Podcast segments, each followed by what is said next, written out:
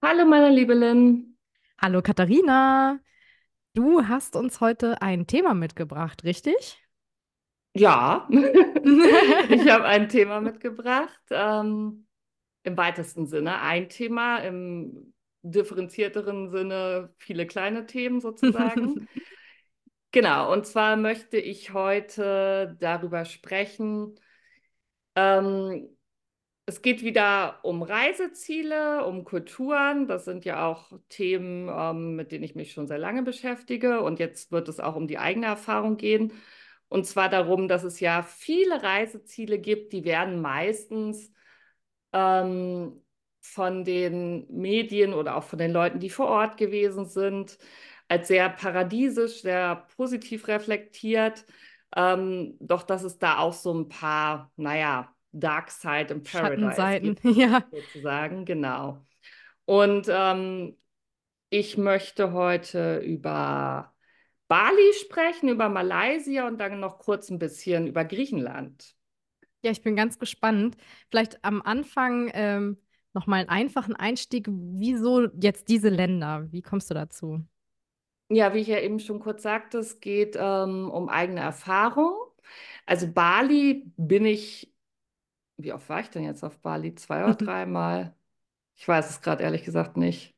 Naja, auf jeden Fall, ich bin mehrfach äh, selbst da gewesen, aber da bei meinen eigenen Besuchen habe ich das, was ich jetzt erzählen möchte, nicht mitbekommen, Mhm. sondern es geht da, äh, es rührt daher, dass ich ähm, sehr viele Jahre hintereinander sehr viele Balinesen in Deutsch als Fremdsprache auf äh, Flusskreuzfahrtschiffen unterrichtet Ah, habe.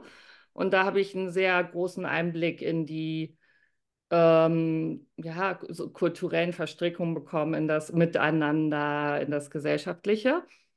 Und ebenso bei Malaysia, da war ich auch zweimal vor Ort und habe dort ähm, Malaysia auch in Deutsch als Fremdsprache unterrichtet, die dann die Stipendien hatten und später dann in Deutschland für Studium, ähm, ja, in Deutschland studiert Mhm. haben.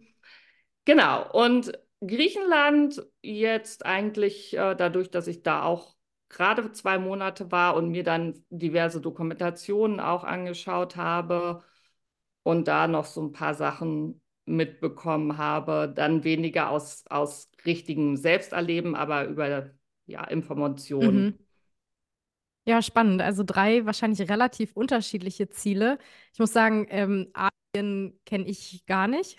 Also Du bist war, nie in, in Asien nee, gewesen, ne? noch nie. Also ja, geografisch war ich schon mal in Zypern und das gehört zu Asien, aber nein, das Zypern gehört ja geografisch, aber politisch ist es genau. doch Euro. Naja, Und das ist das also, ist genauso wie wenn mein Vater ja immer sagt, er war mal auf einer Kanareninsel und dann wäre er ja in schon mal in Afrika, Afrika. genau. Ja, Nein, also schon äh, ein bisschen anders, deshalb, äh, ja, das war ein kleiner Side-Fact, aber so das ähm, Asien, was wir jetzt wahrscheinlich im Kopf haben, kenne ich nicht. Und ich gerade glaube auch nicht, dass die Kultur in Zypern so sehr asiatisch Nein, ist. wahrscheinlich eher nicht. Das würde dann vielleicht eher zu dem Thema Griechenland passen, was wir ja auch Ja, noch kurz anschneiden wollen. ja, ja, Aber ja. na gut, lassen wir jetzt äh, meine Asien-Erfahrung außen vor. Aber ich habe natürlich auch eine gewisse Vorstellung. Also gerade Bali ist ja so ein äh, Traumziel, glaube ich, von vielen. Und ich kenne es auch so aus der Mhm, Blogger-Szene, Influencer, dass da viele unterwegs sind. Sieht ja auch mhm. immer sehr traumhaft aus, aber es gibt anscheinend auch eine Schattenseite.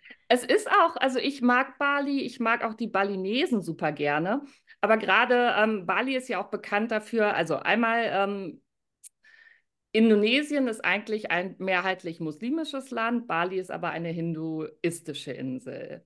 Und ähm, der Hinduismus spielt da eine große Rolle und das finden auch die meisten Reisenden sehr toll, weil es viele Tempel gibt. Es gibt Mm, viele Tempelzeremonien. Ähm, Tänze, religiöse, die man dann anschauen kann. Und das wirkt auch alles sehr schön und ist sehr schön anzuschauen. Bloß, wie gesagt, gerade auch die Schattenseiten dieser Religion habe ich sehr stark mitbekommen. Mhm. Auch Was interessant, weil, tut mir leid, weil es ja eher so eine ähm, Religion, glaube ich, die auch als sehr friedfertig dargestellt wird, für weniger Schlagzeilen sorgt. Was meinst du damit genau? wird der Hinduismus als so friedfertig dargestellt? Gibt es da nicht in Indien auch öfter ähm, Verfolgungs... Äh, das ist eher Buddhismus. Ich glaube aber Ja, trotzdem, dass und das ist auch uns, ein mhm, Problem, weil das immer also immer wieder verwechselt wird. Ich habe zum Beispiel auch neulich in einem Podcast, den ich sehr, sehr gerne höre, Baby Got Business, Mhm. aber da ging es auch um Bali und dann hat die Annie, also die, die Host, gesagt, ja, und ich, ich finde es mal so schön, wenn ich da ankomme, das ganze Buddhistische und ich dachte nur, nein, ist, ist es Hinduismus? es ist Hinduismus, ja. Mhm. Also viele Leute machen sich da auch gar nicht so richtig Gedanken drum. Ja, was wei weißt du über den Hinduismus? Ach, es gibt viele unterschiedliche Götter. Das ist Ja, mir bekannt. Mm, auch, glaube ich, ein äh, Glauben zur Wiedergeburt oder von Wiedergeburt. genau, Wiedergeburt, ja, Karma. Genau, aber so viel, also ich merke auch gerade jetzt, ähm, wie ich doch Buddhismus und Hinduismus vielleicht auch ein bisschen vermische in meinem Kopf. Gut, ich bin da auch absolut keine Expertin, also das will ich mir auch nicht anmaßen, aber wa was halt ähm, wirklich sehr äh, tiefgreifend ist, es gibt Kasten und die gibt Mhm. es auch auf Bali, das wissen die meisten nicht. Stimmt, Du Indien kannst ist da ja so eher, ne? Ja, aber auch auf Bali gibt es Kasten und du kannst auch an den Namen die Kasten erkennen. Zum Beispiel heißen ganz viele Vayan. Ähm, das sind alles äh, die niedrigsten Kasten und viele andere Namen auch. Also ähm, anhand des ersten Vornamens erkennst du, ob jemand, zu Mhm. welcher Kaste jemand gehört. Und dann die Kaste bestimmt maßgeblich dein Leben, auch zum Beispiel, wen du heiraten darfst. Äh, oder theoretisch darfst du außerhalb deiner Kaste heiraten, das ist aber so gut wie unmöglich. Mhm. Und was auch wirklich äh, sehr tiefgreifend in der Religion ist, und äh, das ist, glaube ich, auch den meisten eher über Indien bekannt, du musst, du musst Söhne zeugen. Ah, okay. Wenn du keinen Sohn hast, dann ähm, wird, ist die Vererbungslinie durchtrennt Mhm. und deine Kinder können dein, dein Haus und so weiter nicht äh, erben. Die Mädchen haben da irgendwie kein Recht zu. Mhm.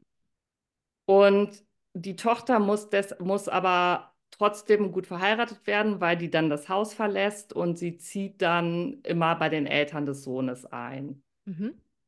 Und dann bist du quasi aus deiner eigenen Familie raus. Und, Und in bist, der Nord.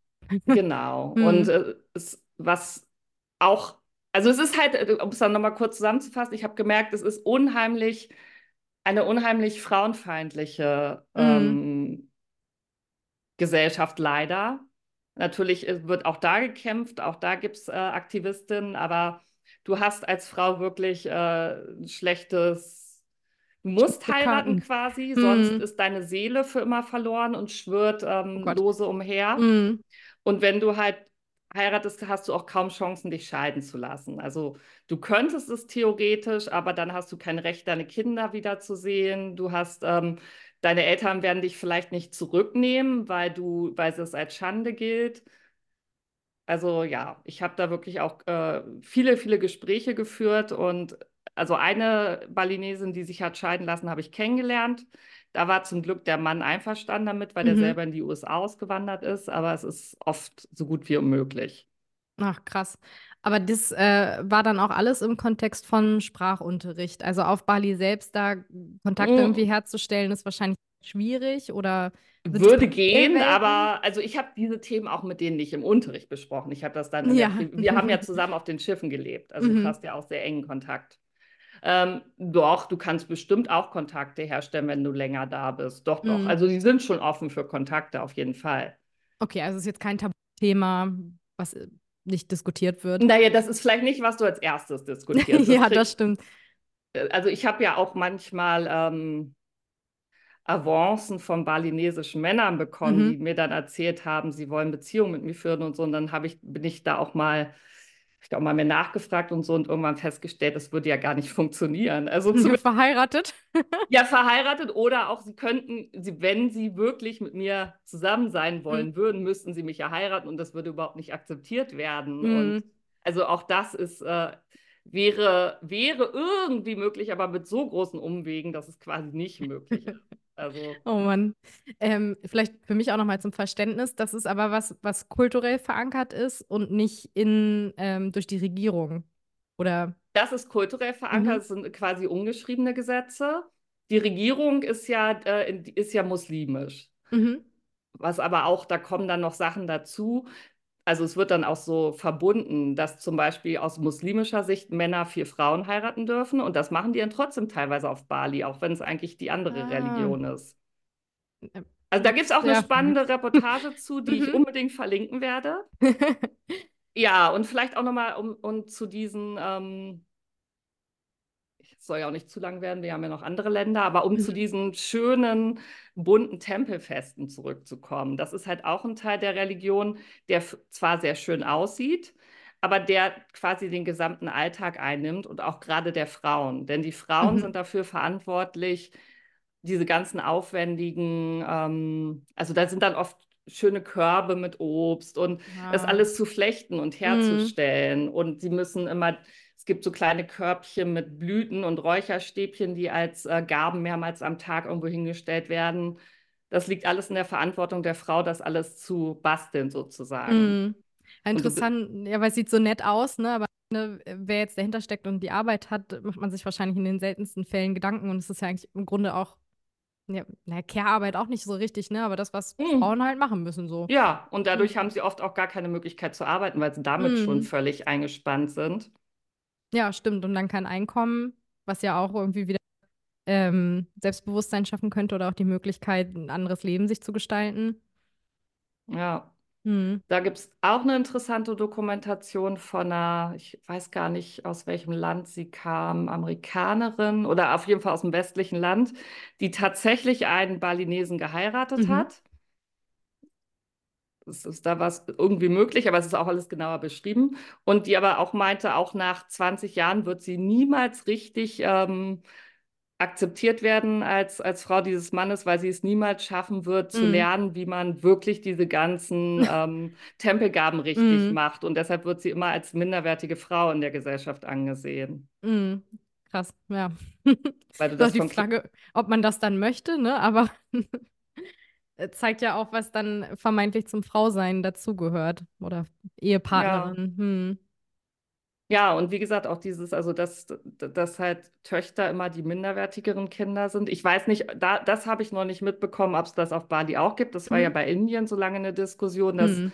oft Mädchen abgetrieben werden, ähm, weil man Söhne braucht. Da habe ich ehrlich gesagt noch mit keinem drüber gesprochen, aber auf jeden Fall werden oft so lange Kinder weiter gezeugt, bis halt ein Sohn dabei Hm. ist. Oh, krass. Ja, weil du, wie gesagt, Ja. sonst hast du keine Möglichkeit, dein, dein Hm. Erbe Hm. weiterzugeben. Das macht ja auch, also in der Logik Sinn. Ja, und Ja. das, also das sind einfach so Sachen, die, die, die kriegst du nicht mit, wenn du da Mhm. vor Ort bist als Tourist. Habe ich auch nicht mitbekommen als Tourist. Das sind Dinge, die kriegst, und da ist auch sehr wenig drüber geschrieben. Mhm. Ähm, das muss man schon eigentlich wirklich, also es gibt ein paar Dokumentationen, aber sonst mit den Leuten reden, um das Mhm. alles mitzubekommen. Und da muss man ja Und- auch einen Zugang haben. Ich weiß nicht, wie ist es so ähm, mit Englisch? Kommt man gut durch? Sprechen viele Englisch? Ja, ja. Mhm. Also außer auf den Dörfern, auf kleinen Dörfern, doch, doch. Englisch ist schon weit verbreitet. Mhm. Also da, was das Bildungssystem angeht, da haben schon viele Englisch gelernt. Vielleicht nicht perfekt, aber so, dass du dich verständigen Ja, kannst. reicht ja. Ähm, doch. Oder ich habe zum Beispiel auch mal mit einer Balinesin gesprochen, ähm, die hat gesagt, ja, sie, sie hat gesagt, sie möchte sich von ihrem Mann trennen und es geht nicht und ob ich ihr irgendwie Mhm. helfen kann und ähm, er würde sie die ganze Zeit betrügen, aber sie hat halt schon ein Kind mit ihm und sie wohnt bei Mhm. den Eltern und sie weiß nicht, wo sie hin soll und ähm, also es ist, ja, Heftig, dann steht man auch erstmal da, was, was hast du da gesagt? Konntest du da irgendwas sagen? nein, Nee. das, nein, ich, Mhm. was, ich, was soll ich machen? Also es ist Kann man halt, nicht viel machen, ja. ja, es ist sehr schwierig und Mhm. Und auch eine Scheidung muss meistens von den, ähm, ich sage jetzt mal Dorfältesten. Es gibt Mhm. dann, also die Balinesen leben immer in kleinen Gemeinschaften. Da gibt es ein Wort für, das habe ich jetzt vergessen. Mhm. Also du, und da gibt es immer ein Oberhaupt, das alles ähm, äh, ähm, erlauben muss. Und du musst dann meistens auch für eine Scheidung vor dieses Oberhaupt treten und ähm, der muss das dann äh, nicht, nicht rein, nicht juristisch, aber um irgendwie in der Gesellschaft damit Mhm. angesehen Dann anerkannt, ja. Ist halt auch Ja. auf vielen Ebenen schwierig, ne? Wenn du da wahrscheinlich auch wieder vor einem Mann stehst, dann mit diesen ganzen Ja, kulturellen Verflechtungen dahinter. Ja, also das, das ist halt was, was man auch mal so ein bisschen bedenken muss, finde ich, wenn man sagt, oh, die Religion ist da so toll und das ist Mhm. alles so schön und die Tempel, ja, ist es und es hat auch viele schöne Seiten, aber es hat halt auch diese Kehrseite, gerade für Frauen, also Männer haben da, leiden auch teilweise darunter, aber Mm, gerade auch für Frauen, dass das halt nicht alles so rosig ist, wie es wirkt. Ja, ist auf jeden Fall für mich schon mal ein gutes Learning auch mitzunehmen, ähm, einfach mal zu schauen, wo kommen Sachen auch her. Also man findet vieles ja irgendwie so schön. Wenn ich jetzt zum Ja. Beispiel auch an, ähm, nicht, geflochtene Körbe oder so denke, wie ich die häufiger auf Reisen nach Afrika sehe, die hat ja auch jemand hergestellt. Ne? Gut, häufig werden die dann auch verkauft, dann gibt es vielleicht wenigstens noch ein Einkommen, das ist dann noch ein bisschen anders, aber trotzdem mal in diesen Prozess zu kommen, wo kommt Ja. das eigentlich her, wieso steht das jetzt hier? Genau. Und ähm, dass es manchmal dann auch Leute, also wenn, genau, wenn, wenn es verkauft wird, dann ist es vielleicht noch was anderes, aber Mm, ja, man kann das nicht alles immer durchschauen und Nee. normalerweise hätte ich da auch nie drüber nachgedacht, aber wie gesagt, dadurch, dass ich da so starke Berührungen zu hatte, gerade auf den Flusskreuzfahrtschiffen ist auch oft den Leuten langweilig, man sitzt viel zusammen, man, Man redet wirklich sehr, ja, und man erfährt dann sehr viel, Ja. was man, also das ist Voll durchaus interessant. Und jetzt profitieren wir davon. Ja. Ja, vielleicht kommen wir aber mal direkt zum nächsten Mhm. Land, damit es auch nicht zu lange wird. Wir bleiben jetzt mal in Südostasien, gehen jetzt ähm, in ein anderes Land, Malaysia. Mhm. Ähm, da vielleicht auch mal, weißt du, welche Religion Malaysia hat? Boah, also da bin ich echt, muss ich ein Also, ist, aber ich äh, glaube, ich stelle diese Fragen jetzt auch nicht für alle Hörer, um Lynn bloßzustellen, sondern einfach, weil ich glaube, dass es genauso ja, wie Lynn jetzt geht. sehr vielen Leuten, Leuten gehen wird. Und ähm, deswegen finde ich das einfach ganz interessant. Aber ich glaube, es ist auch Islam, oder? Ja, Malaysia ist, ist äh, muslimisch Mhm. und auch ziemlich streng muslimisch. Mhm. Also ähm, da sind auch wirklich sehr viele Frauen tragen äh, Kopftücher und auch oder auch so, dass man die Füße nicht sehen Mhm. darf. Und also es ist schon, Malaysia ist da schon ziemlich streng. Es sind tatsächlich auch die Bilder, die mir in den Kopf kommen. Also ich habe einmal, ich sehe eine Megacity und vor dieser Skyline. Ähm, Kuala Lumpur heißt genau, die Megacity. sind- Und da sind die, die, sind die ähm, ja auch so Twin Towers. Mhm, genau, ja, so ein Petro bisschen wie so ein, Towers? naja, Ja. oval. Ja. Naja, aber so, genau. Und äh, ja, da habe ich irgendwie zwei Frauen in einem pinken, äh, pink verschleiert vor Augen. Ich weiß nicht, wo das herkommt, keine Ahnung. Ja, gut, wahrscheinlich wirst du es mal gesehen haben und dir jetzt nicht gerade ausgedacht haben. Ja, und äh, das ist dann der einzige Berührungspunkt, den ich leider hatte. Aber ich bin gespannt, was du äh, dazu zu erzählen hast. Ja, also auch erstmal Malaysia ist auch ein Land, wo ich sehr gerne war. Man hat mich, man war super freundlich zu mir. Ähm, ich habe ich hab mich da wohl gefühlt, aber auch da habe ich halt Sachen mitbekommen, die unter den Einheimischen halt nicht so laufen, wie es laufen sollte, meiner Meinung nach. Mhm. Also es wird, es wird oft im Ausland gesagt, ach ja, in Malaysia klappt das ja so gut, dass viel, verschiedene Kulturen nebeneinander leben, denn man hat einmal die Malaien, das Mhm. sind die ähm, ja, muslimischen, ich weiß nicht, die, naja, die, die ursprünglich halt auch aus dem ja, Ureinwohner, ich weiß nicht, ob das hört sich mal, ja, aber doch, im weitesten Sinne schon. Die da waren. Dann Chinesen Mhm. und Inder. Es gibt natürlich auch noch andere Minderheiten, aber das sind mit die größten Chinesen und Inder die größten Bevölkerungsgruppen und die sind auch ziemlich groß. Ich, ich habe es jetzt leider nicht recherchiert, aber gefühlt würde ich sagen, die Chinesen sind bestimmt so 20 Prozent, die Inder so 10 Prozent. Wow. Aber das Mhm. ist wirklich ähm, einfach jetzt gefühlt. Mhm.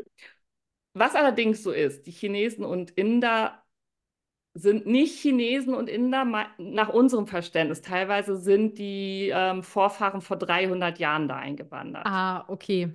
Also so ein bisschen für meinen Kontext wie Deutsch-Namibianer zum Beispiel, die auch vor längerer Zeit und jetzt in zweiter, dritter Generation in Namibia leben. Ja, das teilweise noch mehr Generationen, aber das könnte vielleicht passen. Aber in Malaysia, und ich dachte erst, ich könnte dieses Wort nicht benutzen, das ist mir irgendwann so in den Kopf gekommen, Apartheid, aber ich habe Mhm. jetzt recherchiert und es gibt viele Artikel auch, Wiki- Wikipedia-Artikel und so, zu Apartheid in Malaysia. Es ist nämlich so, dass die Regierung ganz, ganz klar in vielen Gesetzen die Malaien äh, vorzieht gegenüber den Chinesen und Indern, Mhm. die ja aber da geboren sind. Also Also ähm, eigentlich auch Staatsbürger. ja, aber im Pass steht deine Ethnie, Mhm. ja. Im Pass, Mhm. also da würde jetzt wirklich, da steht dann wirklich ähm, Chinesisch, Indisch, auch wenn vor Mhm. 300 Jahren dein, also wir wissen ja gar nicht unsere Ethnie in dem Sinne. Ich weiß nicht, wer meine Vorfahren vor 300 Jahren Mhm. waren, aber Nee. da wird es klar Ja. verfolgt und das steht in deinem Pass. Und ähm, ich habe das mitbekommen, als ich mal, ich habe irgendwann gemerkt in dem Kurs, in dem ich unterrichtet habe, in der Klasse, wo ich Deutsch unterrichtet habe, das waren alles Stipendiaten. Und insgesamt im Durchschnitt waren die Malaien so viel schlechter als die Chinesen und Inder. Mhm. Und irgendwann habe ich ne, mal ein bisschen nachgefragt und dann habe ich mitbekommen, als Malaie brauchst du nur eine Note 3, um das Stipendium zu bekommen. Aha. Als Inder oder Mhm. Chinese brauchst du eine 1. Krass. Grundsätzlich. Mhm. Und genauso ist es wohl auch, ähm, es gibt ganz viele Jobs, die dürfen, also zum Beispiel staatliche Jobs, dürfen nur an Malaien gehen. Die dürfen den anderen nicht gegeben werden. Wow. Mhm. Ähm, die Schulen sind getrennt. Du gehst auf eine chinesische, indische oder eine malaiische Schule. Mhm. Ähm, mir hat mal eine chinesische Mitarbeiterin, also ich habe an einem chinesischen College unterrichtet. Mhm. Trotzdem war es so, dass die Malaien bessere Chancen hatten, da angenommen zu werden. Und mir hat eine Mitarbeiterin erzählt, eine chinesische, da ging es auch darum, wenn zum Beispiel jemand stirbt in deiner Familie, hat sie gesagt, die Malaien bekommen alles bezahlt vom Staat, die Beerdigung und so. Als Chinese musst du das alles selber Mhm. tragen. Also es gibt ganz, diese ganzen staatlichen Benefits gibt es nur für die Mhm. Malaien.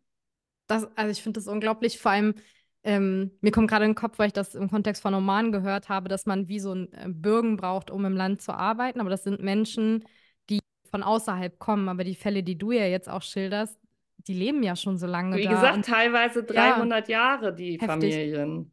macht es im Oman jetzt auch nicht besser, aber es kam mir gerade so in den Kopf, deshalb habe ich dran gedacht. Ähm, was mich nochmal interessieren würde, ist, es wirkt ja schon so, als würden die auch sehr bewusst auseinandergehalten werden, aber müsste nicht irgendwann, ich, finde, man kommt in so eklige Wörter, aber das wie verwässern? Also du kannst ja die Menschen nicht voneinander trennen und wie sagt man dann klar, das sind chinesische Malaien?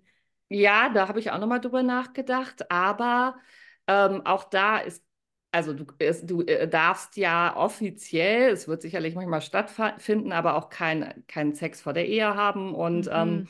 heiraten. Du kannst ja nicht so einfach, ein strenger Muslim kann ja nicht einfach ein, ähm, Chinesen sind dann zum Beispiel Buddhisten Stimmt, oder kommt auch noch Christen, dazu. die Mhm. können, können ja auch nicht heiraten. Also Mhm. deswegen findet relativ wenig Verwässerung statt, weil du eigentlich nur die Leute mit deiner Ethnie und Re Religion Mhm. heiraten kannst und dann auch mit den Kindern kriegen. Und ich denke mal, ich weiß es nicht genau, aber ich denke mal, wenn aus Versehen sozusagen, also das dann vielleicht auch, auch abgetrieben wird, ich weiß Mhm. es nicht. Äh, Boah, krass. Also das soll, das wäre, glaube ich, zu tabu, da habe ich es nicht, also da hat Mhm. keiner mit mir drüber gesprochen.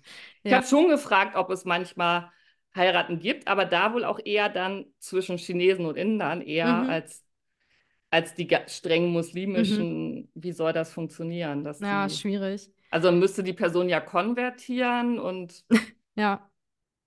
Weißt du äh, von Bestrebungen, das aufzulösen?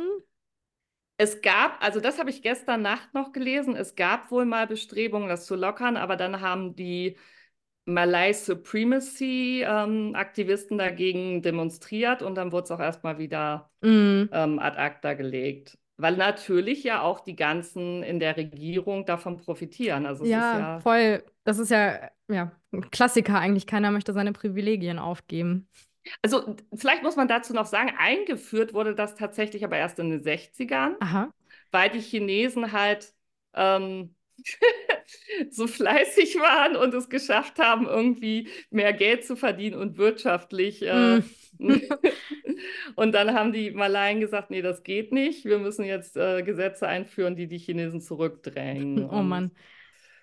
ja, also sehr schwierig. Aber das ist halt wirklich auch ähm, schon eigentlich als Apartheid klassifiziert. Und Mhm. es gibt auch Artikel, wo dieses System und Südafrika verglichen Mhm. werden. Und ja, und das ist eigentlich auch ein Thema, von dem, glaube ich, fast keiner weiß. Nee, voll interessant, weil, ja, genau, Apartheid in Südafrika ist ein Thema. Jetzt natürlich auch immer wieder mit Israel, gerade im Konflikt kommt das ja auch hoch, ob es ein Apartheidsstaat ist oder nicht. So, ich glaube, in dem Kontext fällt es nochmal, aber sonst würde mir kein weiteres Beispiel einfallen, wo ich Berührung damit hatte. Ja.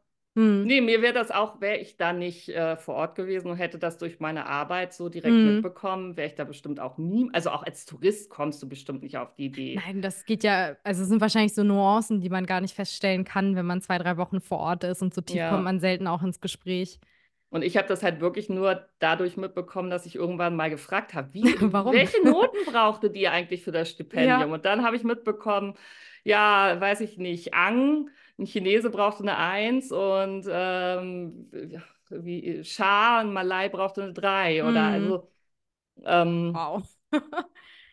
und ja, also wie gesagt, äh, das ist halt da tief verankert. Oder als, ja, genau, als wir, wir haben einen Ausflug gemacht zusammen in Vogelpark, äh, Park, da musste, mussten die, ähm, mussten die Ausweise vorgezeigt werden. Also da war es tatsächlich so, dass jeder Einwohner von Malaysia weniger zahlen musste als die Touristen. Das fand ich Ah, noch okay. Finde ich auch fair. Aber dann habe ich die Ausweise gesehen und da stand halt die Ethnie Mm. drin. Und dann habe ich gesagt, Moment, bei euch steht eure, oder Rasse, ich glaube, Race Oh, stand da. okay. Hm. Und das wäre ja was, stell dir mal vor, wir würden jetzt in Deutschland Ausweise Oh, haben, wo nee. deine Rasse drin steht. Das also geht gar nicht. Für uns Deutsche ist das ja so, Äh, uh, ja, ist noch mehr, glaube ich, äh, Tabu oder löst was aus als bei anderen. Aber ja, und dann würde, ich meine Mhm. zum Beispiel, da würden die, die Türk, die Kinder mit, äh, wir sagen ja schon mit Migrationshintergrund, was Mhm. ja auch schon irgendwo diskriminierend sein kann, finde ich.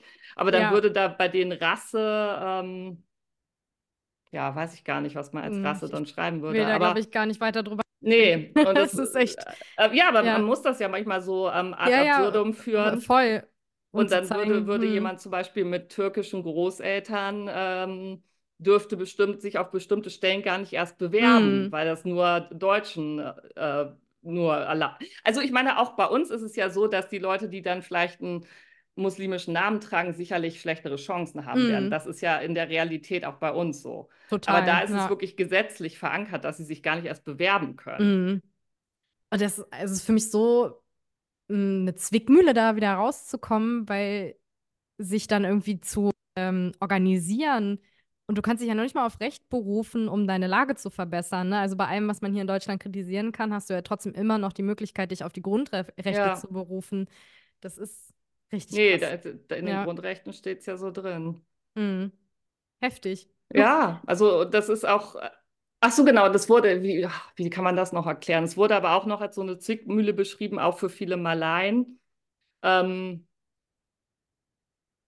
dass, dass dadurch, dass ihnen das alles so zugeworfen wird, viele sich aber auch nicht mehr richtig anstrengen, was dann wieder Mhm. aber auch in zu so einem Kreislauf führt, dass sie immer schlechter werden im Vergleich zu den anderen, die sich noch mehr anstrengen mhm. müssen. Also es ist halt auch so ein Kreislauf, der ja dann auch so eine Bildungs, äh, Zweiteilung hervorruft, dass halt zu, also die, die Chinesen und Inder noch immer gebildeter werden und die anderen im Vergleich immer ungebildeter, weil sie ja einfach durch, dadurch, halt wenn sie durch- immer, ja, Mhm. Da kann man fast nur hoffen, dass das System vielleicht irgendwann so instabil wird, dass es von alleine kollabiert und daraus was Neues entstehen könnte. vielleicht, ich habe keine Ahnung. Mhm. Das, äh, ja, aber Krass. ja, der, die Apartheid in Malaysia, von der fast keiner weiß. Jetzt hoffentlich ein paar Leute mehr. Hoffen wir es. Aber Jetzt- auch damit, also ich will auch dazu sagen, es geht hier nicht um Reiseboykotte, wie in dem anderen Bericht. Beides sind Ziele, die ich trotzdem weiter bereisen würde. Mhm. Ähm, aber das sind trotzdem Sachen, über die man vielleicht Bescheid wissen sollte, so hinter der Fassade. Sich vielleicht mal ein bisschen einliest oder eine Doku schaut oder Ja. aufmerksam diesen Podcast hört. Einfach nicht, nicht sagt, oh, das ist alles Mhm. so toll und das klappt alles so gut, sondern ja, es ist, sind trotzdem schöne Länder und ich mag sie weiterhin, aber es gibt halt auch da Sachen, die Ja. leider, leider nicht so gut laufen. Und das finde ich aber so wichtig auch, weil das ja auch was mit Privilegien zu tun hat, nicht blind durch ein Reiseziel zu laufen und zu sagen, ach Mensch, alles ist so wunderbar, sondern sich auch ein bisschen damit auseinanderzusetzen. Klar, man ist auch im Urlaub. Ich finde es irgendwo auch okay zu sagen, das kann ich jetzt nicht. Ich habe andere Problematiken und ich brauche mal diese zwei Wochen, um abzuschalten. Ähm, aber trotzdem Ja. ein Mindestmaß von, das passiert hier eigentlich, äh, gehört zumindest für mich auch immer irgendwie dazu. Ja. Gut, und jetzt werden wir nochmal ähm, den, ich wollte jetzt gerade sagen, den Planeten verlassen, aber das stimmt natürlich nicht. Wir heben kurz ab und Wir gehen jetzt auf den. Mars, nein, ähm, den Kontinent verlassen, wollte ich sagen, und äh, gehen nach Griechenland. Ähm, da war ich ja jetzt gerade längere Zeit auf Kreta Mhm. und dann noch ein bisschen in Athen. Also Kreta hat mit dem Thema gar nichts zu tun. Ähm, denn da wollte ich noch mal in diesem Kontext kurz über Flüchtlinge in Griechenland Ah, sprechen. okay. Mhm. Kreta hat nichts damit zu tun, weil es auf Kreta keine Flüchtlinge gibt. Da kommen die nicht an. Mhm. Also es gibt ja bestimmte griechische Inseln, wo die Flüchtlinge. Lesbos. Mhm. Genau, Lesbos ist da durch Moria, Mhm. das Flüchtlingslager, das abgebrannt ist, ja auch sehr bekannt geworden. Es waren, glaube ich, auch noch Kos und lass mich lügen. Auf jeden Fall noch, noch Mhm. also mehrere Inseln, die nah an der Türkei sind.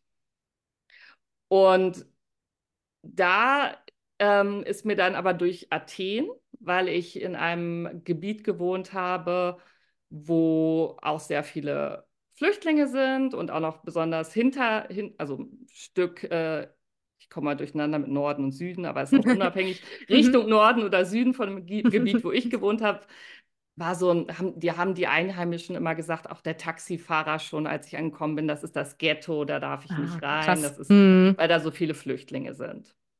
Und da habe ich erst mal gedacht, krass, wie kann man das sagen? Und er hat im weitesten Sinne recht, vielleicht, aber es, man muss sich also überlegen, warum. Nicht, weil die Flüchtlinge alle mit krimineller Energie ankommen, sondern ähm, jetzt mache ich mal wieder ein bisschen hier Lynn teasing Lynn. Was hast du über Flüchtlinge in Griechenland gehört? Hast du etwas über Flüchtlinge in Griechenland gehört? Mm. Naja, also in den Medien kriegt man natürlich schon viel mit, ne? Ähm, aber dass es, dass sie keinen guten Stand haben, ähm, die Versorgung nicht gut ist. Viele wollen ja tendenziell auch weiterreisen. Die Gesetzeslage ist ja aber eigentlich nicht darauf ausgelegt, äh, dass Flüchtlinge dann woanders einen Asylantrag stellen können. Hat sich ja jetzt, glaube ich, auch verändert oder wird sich verändern. Ähm, aber ja, als die sogenannte Ja. Krise so stark war, war das ja ein Thema. Ähm, und ich glaube, dass die Griechen sie auch ähm, als Herausforderung sehen. Recht zum Teil auch, ne? Weil das ist schwer zu Äh, stemmen. Du, da. ich, du meinst wahrscheinlich jetzt eher als Last, oder? Herausforderung kann man ja auch noch so positiv äh, konnotieren. Ja, das stimmt. Das ist jetzt keine Challenge, ne? Sondern genau, es ist halt ein Land, was eine große Masse an Menschen äh, beherbergen muss. Ja. Gut, Und und, dann- ja. deswegen, also ich möchte jetzt hier auch nicht den moralischen Zeigefinger zeigen. Ich meine, Griechenland hat da natürlich auch durch die Ge- Geografie Mhm. eine schwierige Lage. Und ich weiß auch nicht, ob, was man da machen sollte. Also deswegen ist es auch, will ich jetzt, ich habe keine Ahnung, ähm, was da jetzt die Lösungen wären oder sonst was. Einfach nur was, was mich wirklich schockiert hat. Ähm, auch da, die Hörer dürften es mittlerweile vielleicht schon mitbekommen haben. Ich gucke dann immer Dokumentationen zu den Themen und recherchiere noch ein bisschen. Auch da habe ich mir dann Dokumentationen angeguckt, weil ich nochmal verstehen wollte, wie kommt dieser scheinbar doch teilweise tief verankerte Flüchtlingshass der Hm. Griechen, wo kommt der her und wie kommt es auch, dass da, also habe ich selber auch gesehen, so viele auch in den Straßen sind, die obdachlos wirken. Mhm. Und da habe ich dann gelernt, in Griechenland ist es so, also wenn du ankommst, kriegst du teilweise eine ganz kleine Unterstützung vom Staat, aber es sind dann, glaube ich, auch monatlich 50, 60 Euro oder so. Mhm. Aber sobald du dann den offiziellen Status als Asylsuchender oder Asylsuchender hast, kriegst du kein Geld mehr vom Staat, keinen Cent Krass. und musst auch deine Wohnung, die dir oder das Lager, was dir gestellt wurde, verlassen. Also bist dann Ah. von einem Tag auf den anderen obdachlos. Wie soll das funktionieren? Ja, und dann sitzt du in der Straße ohne Wohnung, aber hast auch hast kein Geld. Und in Griechenland ist eh immer noch eine sehr hohe Arbeitslosigkeit. Mhm. Du hast fast auch keine Chance, einen Job zu finden. Wenn man überhaupt arbeiten darf, oder? Ich glaube, ab dem Moment, wo du den offiziellen Status hast, Mhm. dürftest, ich bin mir nicht ganz sicher, aber vielleicht dürftest du es. Aber wenn, wenn schon die ganzen Einheimischen keine Jobs Klar. finden, Ja, dann hast du noch Sprachbarrieren und so weiter. Aber es ist Genau. halt, es ist auch so, also auf eine Art ja sogar skurril, weil dann Geflüchtete immer irgendwie so dastehen, als wären sie obdachlos und ähm, irgendwie auf Almosen angewiesen, aber es bleibt ihnen ja auch nichts anderes übrig. Und dadurch entsteht ja dann auch irgendwie dieses Bild. Und was ich eben bei dem Taxifahrer auch gedacht habe, ähm, Sprache macht Gewalt, sage ich immer so gern. Und wenn jemand Mhm. schon sagt, das ist ein Ghetto, das erzeugt ja auch gewisse Bilder. Ja. Also wenn man sagen würde, da, da leben viel geflüchtete Menschen oder so, sieht das vielleicht auch schon wieder anders aus. Ne? Also manchmal entstehen ja so Sachen, bauen sich auch selber auf. Ja gut, aber er hat ja auch gesagt, oh, oh, oh, das ist ein geschlechtergefährlicher Ja, Stadtteil, wo ihr Hotel ist, da dürfen sie nachts nicht auf die Straße gehen. Und habe ich gefragt, warum? Und dann hat er Mm, gesagt, ein Ghetto mit Geflüchteten. Und die, der, die Frau an der Rezeption im Hotel hat das gleiche gesagt, hat halt auch mm. gesagt, da in dem Stadtteil sind so viele Geflüchtete, da gehen sie besser nicht rein. Ach, krass. Und ähm, ja, also so wie es einfach formuliert wurde, fand ich sehr schwierig. Mm, voll.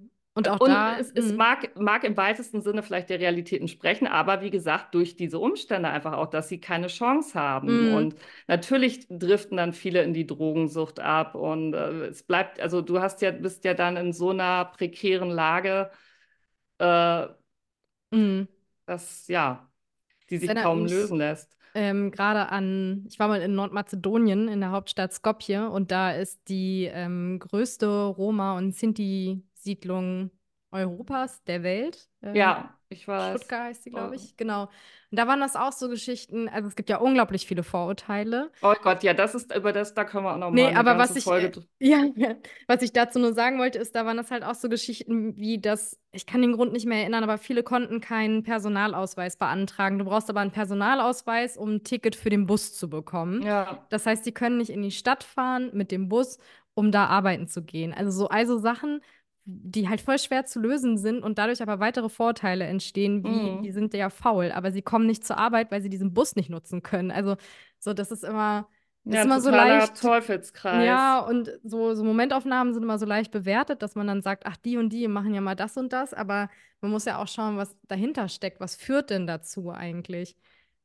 Ja, und teilweise, also irgendeine Frau hatte dann auch in der Dokumentation gesagt, sie wird eigentlich auch am liebsten wieder zurück in ihr Heimatland, aber Mhm. sie könnte ja nicht mal mehr das Geld für das Ticket zusammenkriegen. Ja, Also ähm, ja, und das fand ich einfach so schockierend, dass es halt wirklich dann nichts mehr vom Staat gibt. Mhm. Also, Das, dass das du nicht ich mal auch mehr. nicht. Ja, krass. Und auch in den Lagern, da hatte ich gestern Nacht nochmal eine Dokumentation gesehen über die Nachfolgelager von Moria, Mhm. also nachdem das abgebrannt war. Und da wurde auch gesagt, es gab anfangs, das wurde Handgeld, glaube ich, genannt, dass sie ein bisschen bekommen hatten. Also es waren immer geringe Ba- Mhm. Beträge, irgend sowas um die 50 Euro oder so im Monat. Und das wurde auch jetzt schon abgeschafft. Also sie kriegen, die wohnen da in dem Lager, aber sie kriegen nichts. Mhm. Manche, manche ähm, werden dann Kartonsammler, Mhm. also dass sie dann versuchen, Pappe zu verkaufen, um ein bisschen was zum Überleben zu bekommen. Also in den Lagern bekommen sie Essen, aber kein Geld, was sie irgendwie Ja, selber, also sie ähm, überleben. ja, aber sie könnten zum Beispiel auch keinen Bus bezahlen oder Mhm. sowas. Also Ja, und auch da, wie soll dann Integration stattfinden, wenn man keine Möglichkeit hat, an irgendwas zu partizipieren? Also, ja, ja, ich meine, es sind auch riesige Probleme. Da können wir wahrscheinlich zehn Podcast-Folgen noch zu aufnehmen zu dem Thema. Ähm, aber zusammengefasst, was du berichtest, sind ja irgendwie auch immer eine Form von Parallelwelten, die man so auf den ersten Blick gar nicht genau, mitbekommt, genau. ne? Also schöne Reiseziele, die auch, auch Griechenland, ich, mir, es hat mir super gefallen in Griechenland und ich werde da auch wieder hinreisen. Aber dass man sich auch da, also wenn man jetzt zum Beispiel in Athen ist und man ist am ähm, Omonia-Platz oder drumherum, ähm, dass, dass man dann vielleicht nicht einfach denkt, oh, diese nervigen Obdachlosen hier und oh, Mhm. schrecklich. Und also natürlich äh, habe ich dieses Gefühl zwischendurch auch und ich habe mich im Dunkeln teilweise auch nicht so wohl gefühlt, aber dass man zumindest auch teilweise weiß, wenn man auch sieht, die sehen jetzt vielleicht noch irgendwie noch ein bisschen ausländischer aus für unsere Augen als, ähm, Mhm. Augen als Griechen oder so, dass man auch die Hintergründe kennt, warum sind diese Leute teilweise jetzt Junkies geworden oder ähm, warum betteln die mich jetzt an? Mhm. Das heißt natürlich nicht, dass ich mich deshalb da jetzt dann wohlfühlen muss, aber dass ich zumindest überlege, Woran könnte es ja, liegen, es ne? sind nicht einfach Liegen. jetzt alles Mhm. faule äh, Menschen oder so. Ja, total. Ich glaube, das kann man auch ähm, gut mitnehmen jetzt aus dieser Folge, einfach noch Ja, ein bisschen zu hinterfragen und ähm, ja, nicht immer alles für gegeben nehmen. Das lässt sich auch schön genau. aufs ganze Leben. Ach Mensch, jetzt wäre ich richtig philosophisch. Ja, alles im Leben kann man hinterfragen. Ähm, tue ich manchmal zu viel, glaube ich, aber ähm, Ja, ging jetzt eigentlich, also genau, meine Message sollte einfach so ein bisschen sein, auch wenn ich schöne Reiseziele ähm, besuche, dass man auch jetzt trotzdem keinen Ort so verherrlicht, dass man sagt, ach guck Mhm. mal, da ist alles so perfekt und ähm, es machen ja auch, es wäre jetzt auch wieder noch ein anderes Thema, aber gerade bei Bali ist mir das auch teilweise bei digitalen Nomaden aufgefallen, die dann so über Deutschland schimpfen und sagen, alles so furchtbar und dann hier, Mhm. hier ist alles perfekt und das ist es halt auch nicht. Das also ist das, auch es schwierig. gibt keine perfekten Orte Nee. und Und falls ihr den kennt, sagt Bescheid. Ich wäre interessiert. dann kommen wir alle. Genau, Ja. aber vielleicht zum Abschluss auch noch mal, ähm, wenn euch interessiert, an die, die jetzt zugehört haben, welche Länder wir vielleicht wirklich nicht bereisen würden, äh, da haben wir ausführlich in unserer ersten Folge drüber gesprochen zum Thema Reiseboykotte. Also wenn ihr die noch nicht kennt, schaltet da gerne mal ein. Ich glaube, das sind zwei Folgen, die eigentlich ganz gut zusammenpassen. Genau.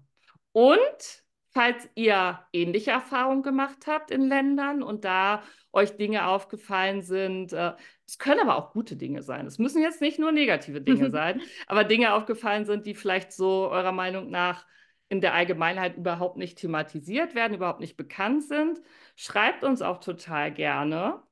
Das würde uns auch interessieren, denn es ist ja auch nicht so, als könnten wir nicht irgendwann noch mehr Themen, äh, noch mehr Folgen zu so einem Thema machen. Richtig, Der Podcast ist keine Einbahnstraße.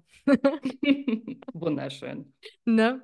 Liebe Katharina, danke für den Einblick. Ich fand das sehr interessant. Sehr Und ich gerne. habe viel gelernt heute. Dankeschön.